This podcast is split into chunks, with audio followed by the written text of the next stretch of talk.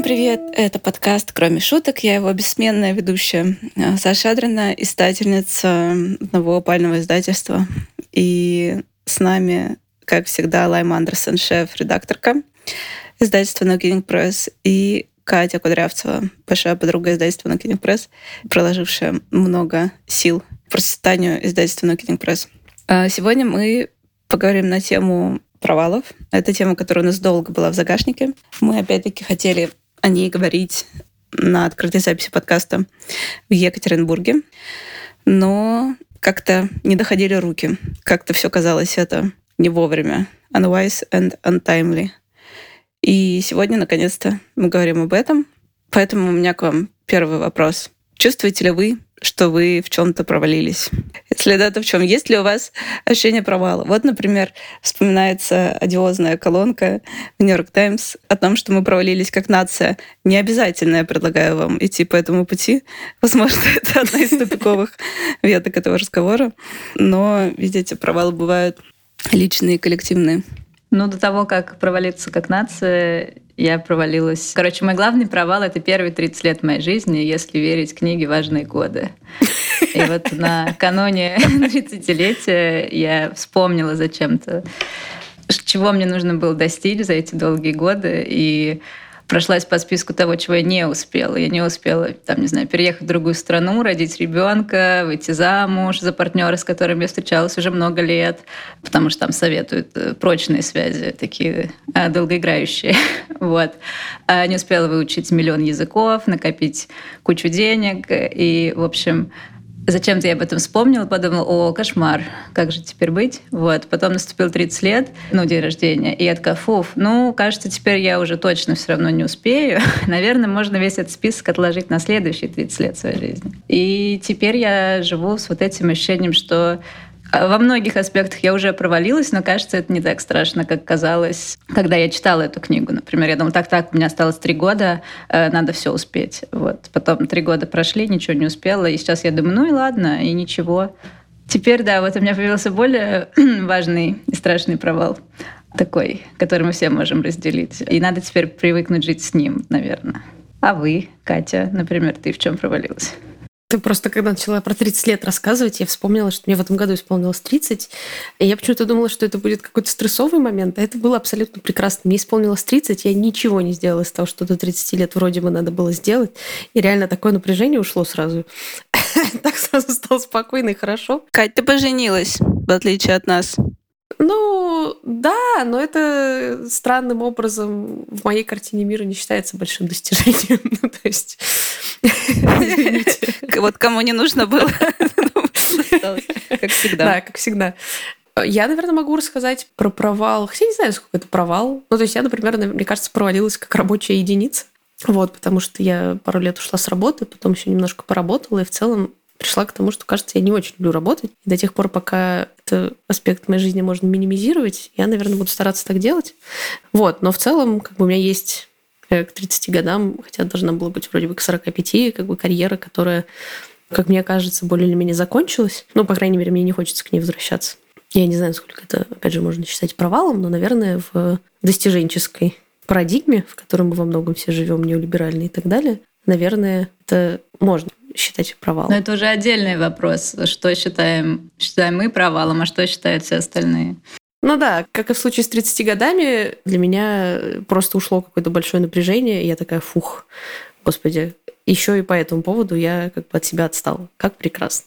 Но не знаю, хотим ли мы идти по пути провала как нации, но эту вещь я как-то не ощущаю как свою. Саш, а как у тебя дела с этим? Я что-то загрустила последние дни. Но вчера, когда я готовилась в попыхах ночью уже в постели к этому подкасту, меня как-то заэмпауэрила моя подготовка к провалу. Я, я вспомнила, да, что как определяется успех, как определяется провал. Прочитала некоторые заметки из моей любимой психоаналитической книги «Capitalism and Desire». Предлагаю обсудить чуть попозже. Как будто это меня правда заэмпауэрило, потому что надо сказать, что с психоанализом такое дело. Я опять-таки говорю не о клинической практике психоанализа, э, с которой я не знакома и про которую я только читала страшные, страшные истории, а про исследователей разных, особенно которые работают в области film studies, всякие современные американские лаконисты и все в этом роде. Так вот, если говорить про психоанализ, то год назад мне было очень плохо у меня был самый ужасный депрессивный эпизод в моей жизни. Мне тогда очень помогла теория психоанализа, ну, точнее, как бы развитие некоторых идей про то, что для человеческой психики провал удовлетворителен. Что скорее кажется, что провалы — это какие-то препятствия на, на пути к, ну, к успеху, в кавычках. Но на самом деле ситуации какого-то успеха, в кавычках, они скорее какие-то операции на, в линии сплошного провала. И меня это тогда сильно освободило, сильно нормализовало мое состояние на тот момент. Но, видимо, я еще как бы не достигла своего дна в этот раз, потому что и как бы я такая, ну да, ну да, ну хорошо, вы это хорошо придумали, но вот как бы не отзывается в сердце, потому что год назад это прямо отзывалось в сердце. Я придумала эту тему, вдохновившись Крис Краус. Да, Крис Краус, она известная певица провалов. И готовясь к этому подкасту, я поняла, точнее, когда-то я его придумала, я его придумала, но потом мы его долго не делали, а потом я уже начала его откладывать, потому что я поняла, что я как-то чувствую себя очень уязвимой, чтобы говорить о своих провалах конкретно. Вот когда мне нужно не пошутить, а сказать на языке фактов, я как бы чувствую себя сейчас не готовой к этому. Хотя с точки зрения как бы всей по психологии или да не только по психологии, в общем, разных направлений человеческой мысли, как будто в этом и есть сила, да, как будто что Крис Краус, почему она, помимо прочего, является важной фигурой, потому что она работает с, со стыдом, да, в феминистском письме. И стыд — это, согласно DBT, такая эмоция, которая заставляет тебя молчать из-за страха, что тебя выгонят из общины. И тогда противоядием от стыда и от этого страха является э, рассказывание. То есть тебе надо рассказать, наоборот. Вот. Но я, в общем, совсем не хочу рассказывать о том, в чем я провалилась. Возможно, я сегодня найду пару вещей, да, которые можно было бы обнародовать. Мне вот это вот показалось очень интересным. Как у вас с этим? Вот Лайма сказала, кстати, вот об этом так шутливо. И еще я подумала, что это, это должна уже быть вроде бы self-help книга про счастливые годы. Да, но я ужасно злюсь на свою подругу, которая мне ее подсунула, как гениальная книга, которая изменит твою жизнь. До сих пор злюсь. Прошло уже много лет, шесть, может быть. я думаю, зачем ты мне ее подсунула? Она мне только все испортила. Я шутливо, наверное, об этом сказала, потому что Скорее всего, я тешусь надеждой, что все из перечисленного, там, типа, семья, деньги, сто языков, а, жизнь в каком-то прекрасном месте, все еще может со мной случиться. Неважно, что мне уже не 30, и что я уже все как бы пропустила. ну, то есть есть надежда, что дело не в возрасте. То есть там еще же много в этой книге было про то, что просто ваш мозг работает наиболее активно в эти годы, плюс вы уже поняли, какой вы человек, вам больше не 16 лет, вы не мечетесь э, между кучей своих интересов и вообще. Ну, то есть сейчас мне кажется, что это какая-то устаревшая уже идея, что ты к 30 годам такая комплексная личность, э, очень себя хорошо понимающая и знающая, что делать, куда идти и вообще, что тебе нужно. И Наверное, я могу про это шутить, потому что мне эта идея в принципе не близка. Ну, то есть ограничивать возрастом и обязательным набором каких-то вещей, которыми нужно обжиться.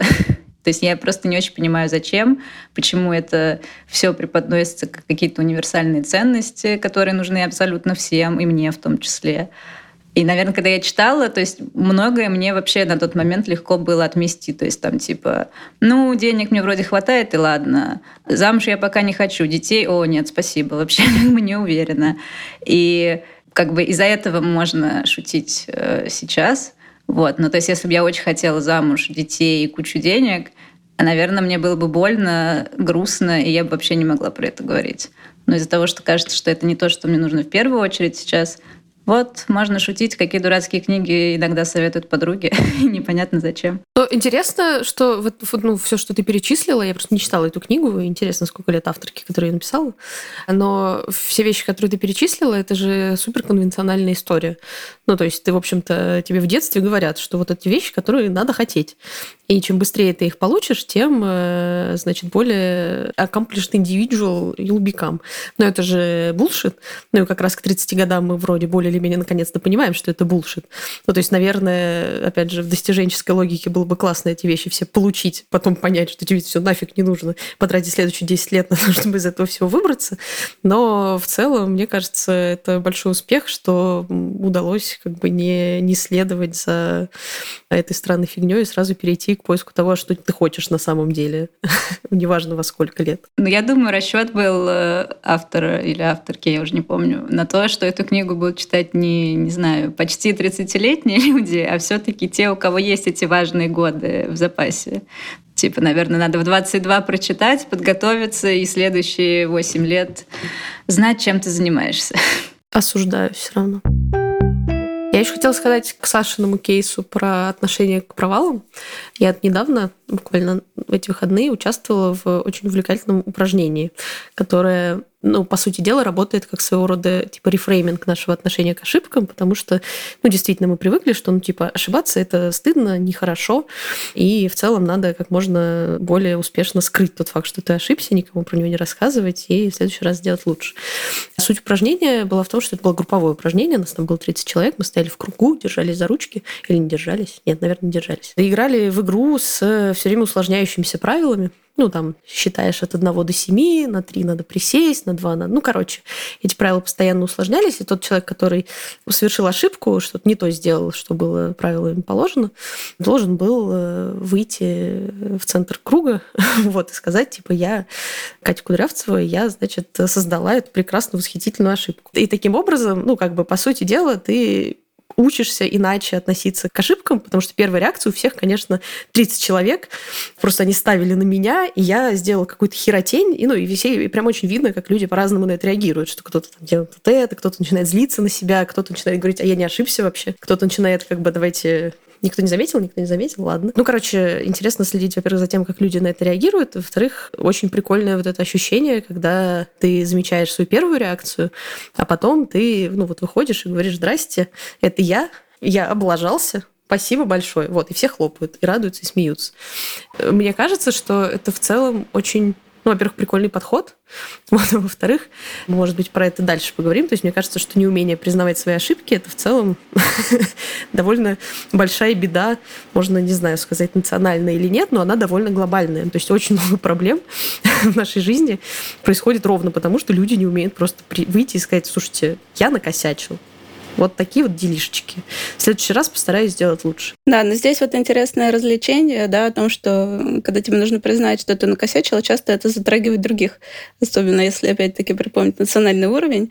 А как бы провал как будто может быть очень твоей личной изолированной историей, что это вот про ожидания, да, и, ну, это очень связанные вещи. Я хотела, я тут же вспомнила из рукописи книги Маши Гавриловой «Ужасы жизни» отрывок про ошибки.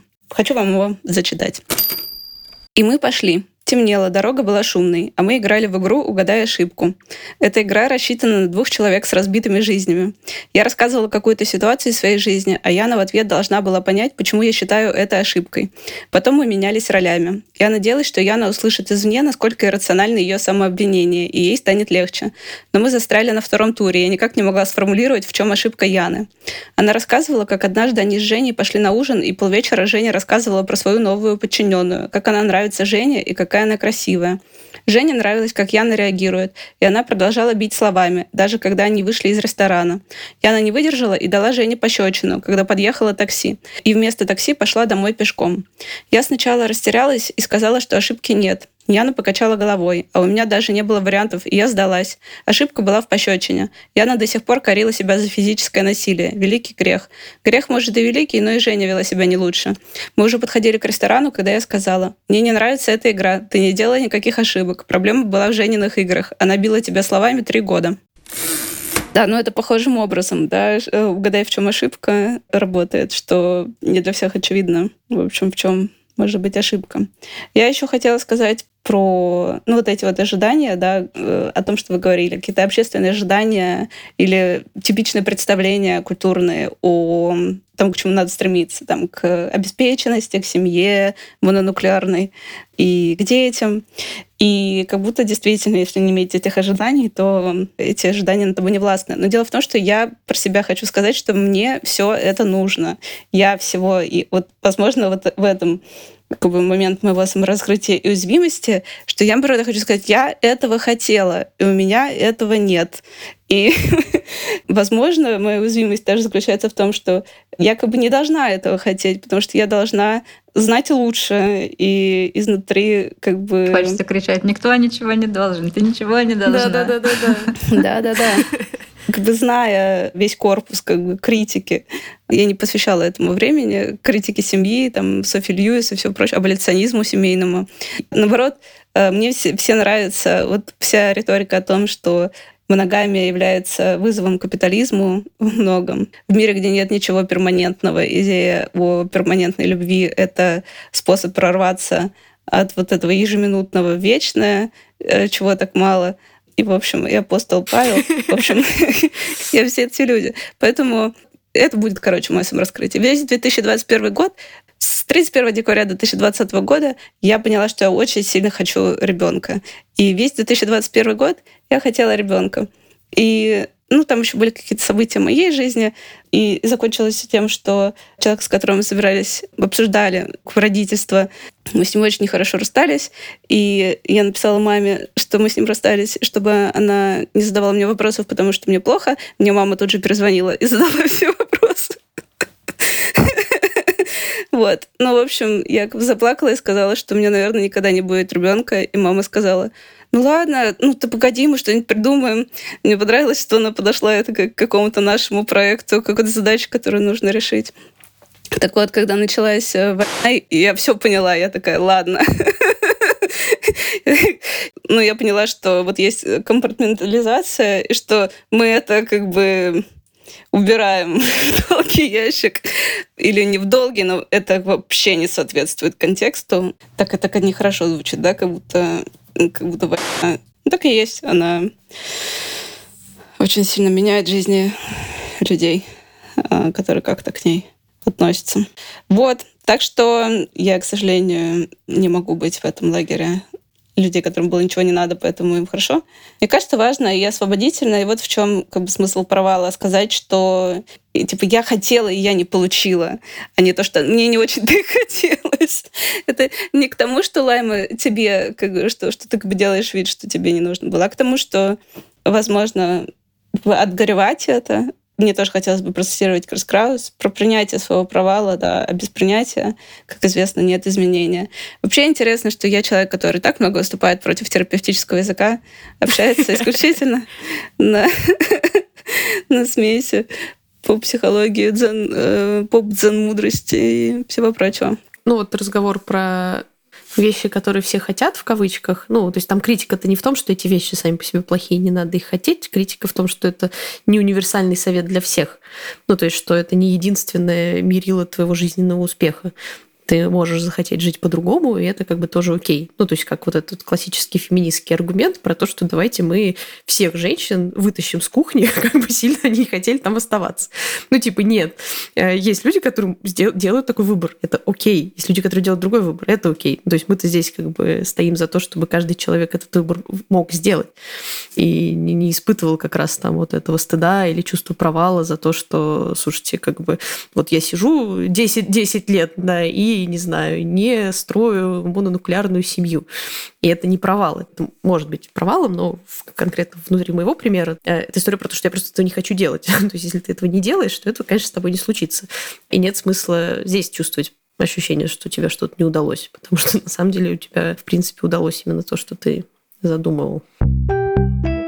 Через минуту мы продолжим обсуждать провалы и ошибки, а пока сделаем небольшую передышку и посоветуем вам, что еще можно послушать. Мы часто говорим о том, как книги помогают нам жить и отвечают на сложные вопросы о реальности, в которой мы существуем. Поэтому хотим посоветовать вам подкаст «Жертва научпопа», в котором ведущая Аня Диардиева дает понятные ответы на сложные вопросы при помощи нонфикшн книг. Каждый выпуск — это один прикладной вопрос о повседневности и одна книга, которая на него отвечает. Например, в одном из эпизодов книга социолога Григория Юдина помогает понять, почему не стоит доверять опросам общественного мнения. А в другом Аня объясняет, куда в современном мире исчезает любовь с помощью книги Полины Арансон «Любовь сделай сам». И все это максимально просто, понятно и с юмором. Подписывайтесь на «Жертву научпоп», по ссылку на подкаст мы оставим в инфобоксе. Хочется прочесть небольшую цитату из книги «I love Dick». Крис Краус. Как мы помним, да, это книга о провалившейся художнице, которая провалилась э, в ряде областей своей жизни. Ну, сначала, да, она нам, ее нам представляет как провалившуюся художницу, что ее фильмы никем не востребованы, ни критиками, ни индустрией, ни зрителями. Она провалилась в любви, потому что объект ее любви не отвечает ей взаимностью. В других книгах трилогии мы знаем, что она провалилась в материнстве. В книге Торпор они едут на такой, ну, как бы они сами себя обманывают, героиня Сильви и Джером, по-моему, ее муж, а, в которых можно узнать Крис и Сильвера. Они едут в Румынию, чтобы, уф, как незаконно усыновить, в духе как купить ребенка, но это скорее такая обманка для них самих. И смысл этого квеста в другом.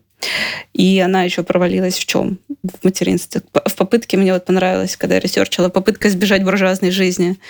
А, что это то же самое. Это немножко, мне кажется, про то, о чем мы сейчас говорим, с другого угла, что она бросила буржуазную жизнь. Тома Крис Краус в Новой Зеландии 22 года, потому что тогда эти бумеры делали быстрые карьеры, как в России в начале нулевых в медиа. У нее была квартира, машина и дорогие, дорогая одежда. И она поехала в Нью-Йорк, чтобы быть художницей и танцевать в стриптизе. И в итоге все равно все свелось к тому же, к буржуазной жизни.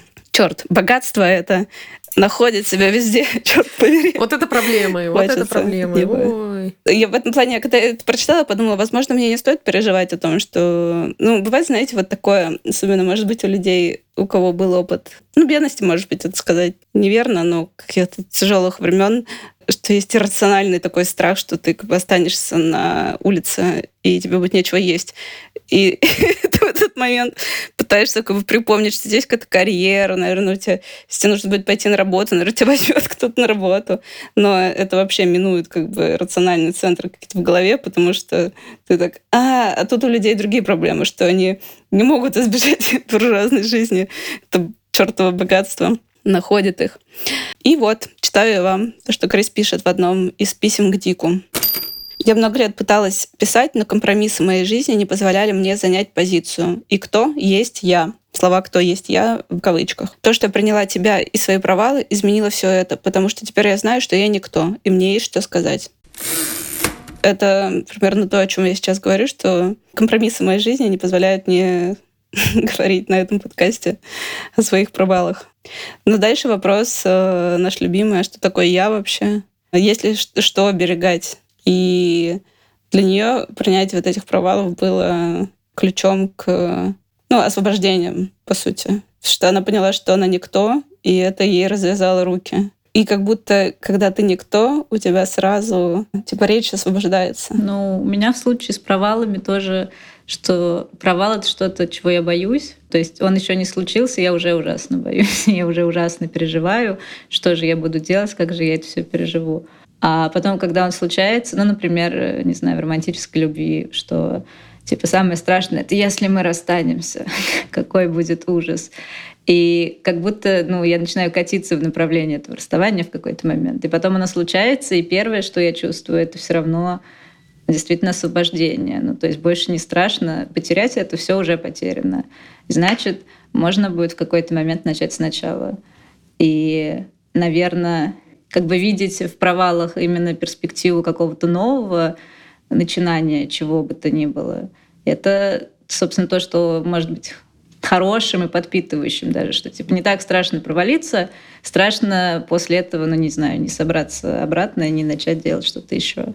Но, не знаю, мне кажется, если уметь начинать сначала разные вещи, то как будто совсем можно справиться. Но вот сейчас э, я тоже очень много в терапии вот последний месяц обсуждаю. Я это называю типа сакральный ужас. Не знаю, потерять вот этот какой-то привычный образ жизни, а, место, где я живу, опять же, работу, людей, с которыми я сейчас общаюсь. И то есть это, как бы, понимаешь, что действительно, что бы ни терялось, все можно найти снова, можно найти другую работу, можно переехать куда-то, найти там новых друзей. Ну, то есть это все не так страшно, как кажется не знаю, короче, самые страшные мои картины, я такая, вот, я возвращаюсь в Москву, в квартиру папы и разлагаюсь на диване у него, потому что я больше ни на что не способна. И терапевт Кандалайма, ну сколько можно? Мы с вами три сессии подряд обсуждаем, почему вы сразу должны разлагаться. Я такая, о, нет, нет, после такого я вообще не смогу, ну, типа, я не смогу жить снова, у меня ничего не получится. Она такая, типа, блин, ладно. Вот. И непонятно, откуда это берется, действительно, почему. Я пытаюсь себя утешать тем, что, да, у меня много знакомых, все получится, все не так страшно. Никто не умер, все хорошо, но нет, этого хватает на две минуты в день, а дальше это вихрь а, ужаса. Не знаю, что делать. Мне кажется, мы просто должны уже делать э, эти открытые терапевтические сессии и не делать вид, что это подкаст. Да, что у нас подкаст, и мы говорим о чем то Что в DBT есть такое в диалектико-поведенческой терапии навык cope ahead, справляться заранее. Иногда это представить самый неблагоприятный исход. И интересно, что у тебя самый неблагоприятный исход — это иметь крышу над головой, да, все еще. Потому что я тоже... Я уже даже раньше, когда я была помоложе и, видимо, более амбициозной, мне, конечно, да и то я как-то, я думала, что вот я родилась в городе Набережные Челны, и я там жила, я там до сих пор прописана, и что я могу, вот есть такое место, где я, меня тут не выгонят, по-моему, еще. С точки зрения поддержания голой жизни в себе, я рада, в общем, такой возможности. Да, как будто самый страшный сценарий, он на самом деле не такой уж и страшный. Да, он неприятный, но это не земля разверглась у меня под ногами, я провалилась сразу в ад. Из-за того, что сейчас я очень, ну, как-то не твердо стою, возможно, на ногах, я про отождествление, растождествление. У меня отождествление. Раньше меня вообще, это была такая модная вещь, политика идентичности, которая как бы говорит нам о том, что вот эти вещи, которые тебя определяют, они становятся центром твоей политики. И, ну, как бы многие люди, я очень поверхностно об этом говорю, например, Поль Просяда в своих колонках, неожиданным образом, как бы на первый взгляд можно было показаться, что он должен был быть бы поклонником политики идентичности, он всегда говорил, что это людей разъединяет, да, и что это не позволяет им объединяться. Но, наверное, в текущем виде, потому что в самом определении политики идентичности, скорее всего, нет ничего, что прямо по определению должно а, людей разъединять, а не объединять. Но это частая критика изнутри левых э, в сторону самих левых, что левые не могут объединиться и из-за какой-то вот очень маленькой, маленького разногласия, идентитарного в частности, не могут создать коалицию широкую. И у меня было вот интересно, что до того, как я сделала ноукидинг, прям, прям уже прочно. У меня был прям уже очень не очень хороший год. У меня, видимо, сильно фанило в голове. В 2018 году или в 2017 да, в 17-м, но в 18-м тоже, потому что там не сразу все получалось. И меня тогда позвал замуж один мой хороший и важный для меня человек. Но я помню, что мне так фанило в голове из-за того, что, типа, и кто есть я. Я не то, что я чувствую какую-то нереализованность с точки зрения там рынка труда или карьеры. Это было что-то не про это. Но это было про какой-то нереализованный потенциал или ну, про страх, про непонимание, кто есть я. И я тогда не была готова к тому, что я поняла, что я никто, и это меня освободило. это мне было вообще как бы очень не в тему. Если бы мне кто-то ко мне пришел с такими бы разговорами, я бы плюнула этому человеку в лицо. Вот, я помню, что меня тогда звали замуж, а я об этом даже года спустя забыла. И я просто совсем... Моя психика стерла это, потому что это была вещь третьего порядка. Это было не в шутку, это было серьезно. Но для меня принципиальное значение имела вот эта вещь, что я себя не могу идентифицировать в пространстве этого мира. Но потом, когда у меня это получилось сделать, у меня появилась... Как это, на господи, называется? Роскошь. Ты забыла слово «роскошь»? Это не самое популярное слово последние годы в нашей жизни. Она нам не нужна. Ты провалилась в буржуазной жизни, я... тебя. Я, сижу в кровати в 16-м аррondissement Парижа в окружении роскошной мебели этой старой. Ой, не помню слово «роскошь». Да, мне появилась роскошь растождествления, когда ты уже можешь не определяться через это. Ты говоришь, наоборот, нам нужно растождествляться. Это, это все не нужно. Но такой вот роскошью привилегии обладают только те, Это легко сделать тогда, когда это у тебя есть. Когда у меня отпала эта необходимость через что-то определяться, потому что я определилась, тогда она стала мне не нужна. При этом я видела вокруг других своих людей, близких, не буду о них говорить прямо, потому что это невежливо, что они находятся в таком же кризисе, в котором я находилась тогда, и сказать им, вы знаете, что нужно на самом деле растождествиться, идентификация с вашей какой-то профессиональной идентичностью или личным успехом, она все равно не важна, не принесет вам счастья, время — это не дверь в реальность, что есть я, штука сознания, мы как бы типа все умрем. Тут они плюнут в тебя. Очень классно, на самом деле, потому что если возвращаться к изначальному вопросу, где мы чувствуем себя провалившимися, то есть я абсолютно точно провалилась в поиске себя. Вот, я потратила на это какое-то количество времени. То есть я как бы находила какие-то вещи, ну, типа, вот, например, с работой довольно долго. У меня был довольно такой успешный, неплохой, значит, э, вот этот вот достиженческий период, когда, ну, плюс у меня еще была возможность перепробовать какие-то вещи и, и вот это все к себе применять. И этот процесс поиска выглядел, как я нахожу что-то новое, говорю, о, наверное, это я. Говорю такая, типа, я — это вот эта вещь. И оно как бы ощущается вообще, типа, ни о чем. Ну, то есть вот я это говорю, и это ничего не значит для меня. И какое-то время, то есть я прям чувствовала себя плохо из-за этого, потому что мне казалось, что нужно просто поискать еще, нужно как-то вот это все. Вот, а потом э, я поняла, что нет, что похоже, этот поиск сам по себе обречен на провал в любом случае. Так что как бы какой смысл стараться-то тогда, а если можно просто жить в этом прекрасном растождествлении. Ну или с другой стороны, это же тоже естественный процесс, да, вот можно сказать, что это все было неверным, ложным направлением, или это ложные прозрения, или ложные находки, но это все актуально на тот момент, в котором оно происходит. Вот эти опыт отождествления, растождествления, это просто, просто и есть жизнь. Ну да, ну, я думаю, что, возможно, это не, не столько история про, типа, ну, я идентичность, сколько про последовательный жизненный нарратив, где все должно быть так как бы одно за другим, логично строится, и ты как бы вот у тебя история абсолютно связанная, и ты способен ее рассказать за 30 секунд незнакомому человеку.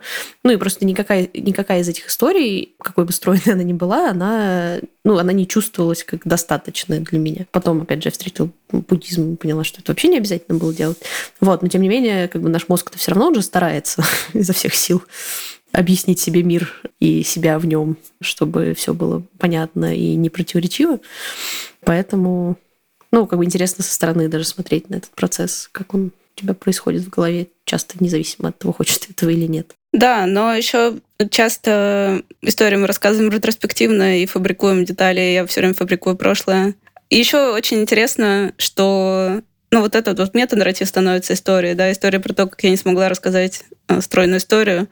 И это довольно удовлетворительная, я думаю, для многих сегодня история о провале. Тоже вот про накидинг и про, и там про мою жизнь, наверное, есть какая-то история очень упрощенная и поверхностная, да. Если я буду рассказывать, как все было на самом деле, это будет, это будет совсем другая история. Для меня она более, конечно, ну, аутентичная на расстоянии, потому что в приближении к этому, это как вот сейчас, да, когда я пришла, меня спросили, как мне дела, я сказала, что я зашла в чат ноукидинга, и мне дела стали плохо. В моменте это все неприятно с точки зрения жизненной мудрости на расстоянии. Это, конечно, история, нарратив, который удовлетворяет больше своей сложностью, да, нежели традиционный нарратив э, успеха. И даже э, интересно, я помню, на благе мы тропы разбирали сюжетные, и мой любимый троп был из грязи в князе. Никогда ты из бедноты, значит, поднялся, не смог избежать буржуазной жизни, э, разбогател. А когда тебе что-то легко далось, и ну, тебе нужно это потерять чтобы, в общем, произошел какой-то внутренний рост, и, возможно, ты после этого обретешь это или часть этого обратно. Но утрата является для вот этого сюжетного тропа центральной вещью. Это вообще делает всю эту историю сюжетом, потому что просто из грязи в князе это сплетни, мне кажется, они. Ты же и то не очень хорошая сплетня. Хорошая сплетня — это когда кто-то что-то потерял. Хотелось бы напомнить об этом, мне кажется, много говорила на подкастах, про то, что утрата с точки зрения э, позднего Фрейда, времен текста Beyond the Pleasure э, Principle, является центральной вообще для понимания человеческой психики, что повторение утраты — это на самом деле то, как согласно психоанализу наша психика работает, что мы ищем, что человек, э, Фред это заметил в, в терапии, что люди саботировали свое лечение, и что мы на самом деле не желаем себе успеха с точки зрения вот этих традиционных представлений об успехе. И это часто можно же, я не знаю, замечали ли вы это по себе или своим друзьям, когда человек действует против своих интересов. Это в народе называется, например, repetition compulsion, называется наступать на одни и те же грабли. Есть такой феномен прямо зафиксированный в языке. Ну, я такое, безусловно, видела, но, наверное, не очень, опять же, вежливо и хорошо обсуждать, как, как твои друзья совершают одни и те же ошибки. Да-да-да, ну в смысле, что ты просто сидишь как бы сбоку и такой, серьезно, снова то же самое. Человек охвачен влечением к смерти. Что ты поделаешь? Какая жизнь? Ну да, да, да. Что тут, ну, что тут можно поделать? Ну вот меня в таких ситуациях, если это тем более какие-то близкие люди, очень ну, задевает, что ли, наверное, что твоя роль, по сути, просто, опять же, смотреть на то, как это все происходит, потому что никакое внешнее воздействие не, не изменит эту ситуацию. Ну, то есть, что если этот, не знаю, в терминах нашего подкаста провал уже заскриптован, то он все равно случится. И неважно, что ты скажешь, там, типа, слушай, 10 лет я смотрю, как ты совершаешь одну и ту же ошибку раз за разом, как бы есть вариантики, в общем-то. И, наверное, ну, в этом тоже есть что-то, к чему жизнь не очень нас готовила. К тому, что ты смотришь на то, как другие люди совершают какие-то ошибки, и ты ничего не можешь с этим поделать. Ну, просто непонятно, как это работает. Мы же не даем больше совета, правда же, никому. И, например, меня очень бесит, когда мне пытаются Э, сказать, что там какое-то мое решение это точно ошибка, и вообще так не надо. И почему ты меня не слушаешь, меня это бесит, потому что я думаю, какого черта? Ну, типа, так э, не будет работать. Да, потом происходит так, как этот человек мне говорил, и я такая, ну и что? Мне надо было самой проверить. Ну, то есть непонятно, как в моменте можно помочь, кроме когда действительно молча смотреть, как близкий человек на те же грабли наступает, они его бьют по лбу. И вот как бы после этого можно его пожалеть опять. то есть я не очень понимаю, как э, действительно этот паттерн можно изменить.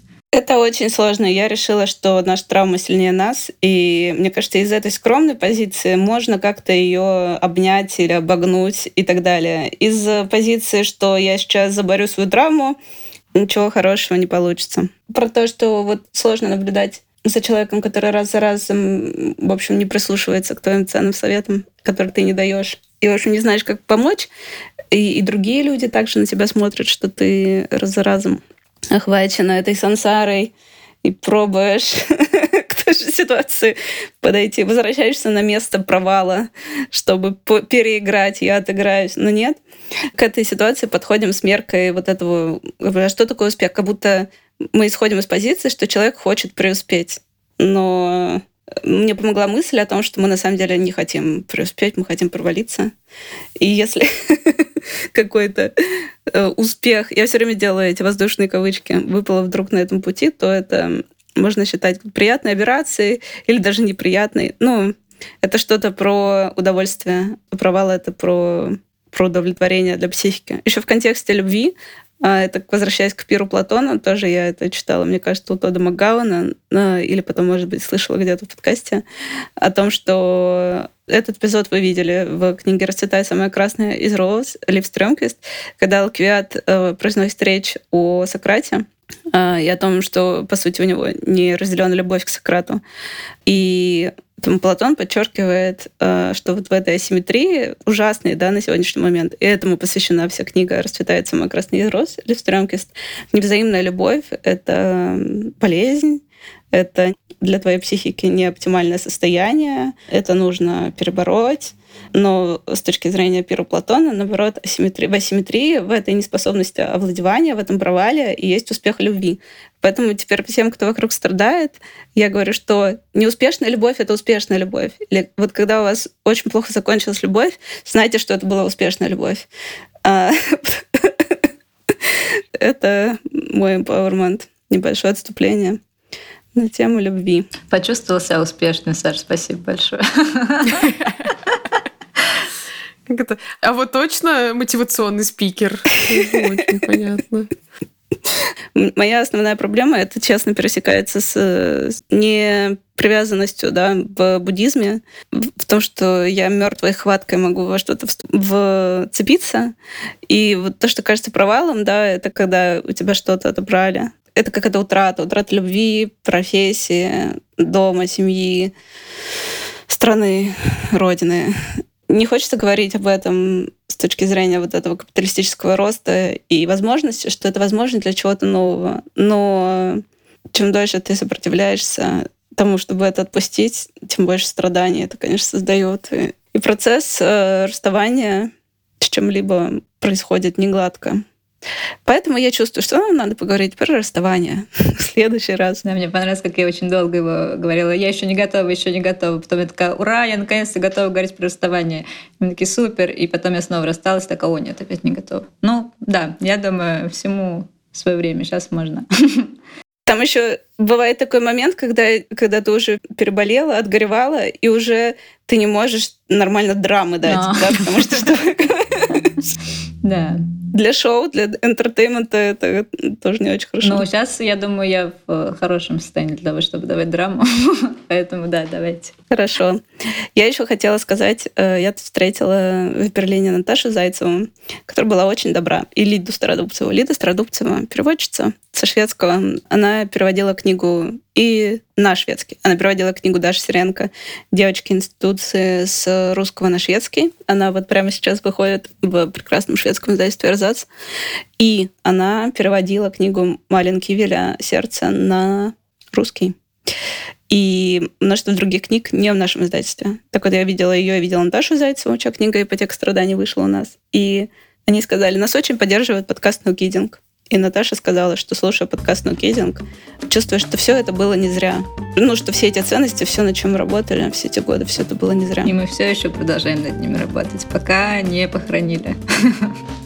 Спасибо вам. Пока-пока. Пока. -пока. Пока.